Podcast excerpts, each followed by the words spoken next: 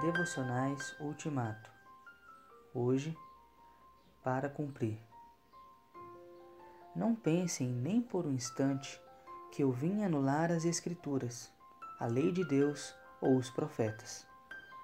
Não estou aqui para anular, mas para cumprir. Estou reposicionando as coisas, ajuntando-as no quadro geral, para que fiquem no devido lugar.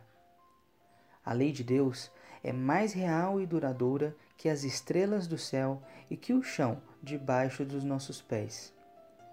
Depois que as estrelas desaparecerem e a terra for consumida pelo fogo, a lei de Deus ainda estará viva e operante.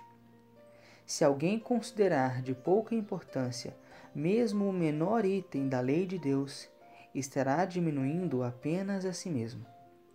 Levem-na a sério mostrem um caminho para os outros e terão um lugar de honra no reino.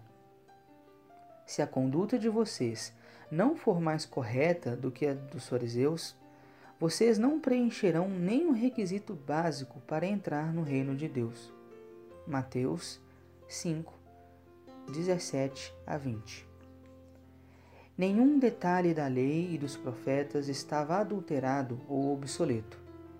Contudo, grande parte era vazia. As rachaduras do pecado apareceram e a vitalidade começou a vazar.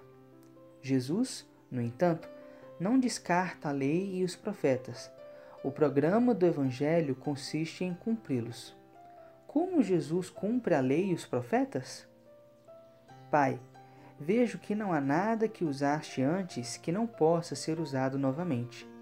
Guia-me aos significados eternos de tuas palavras antigas, para que eu possa viver em obediência no presente, com Cristo vivendo em mim. Amém.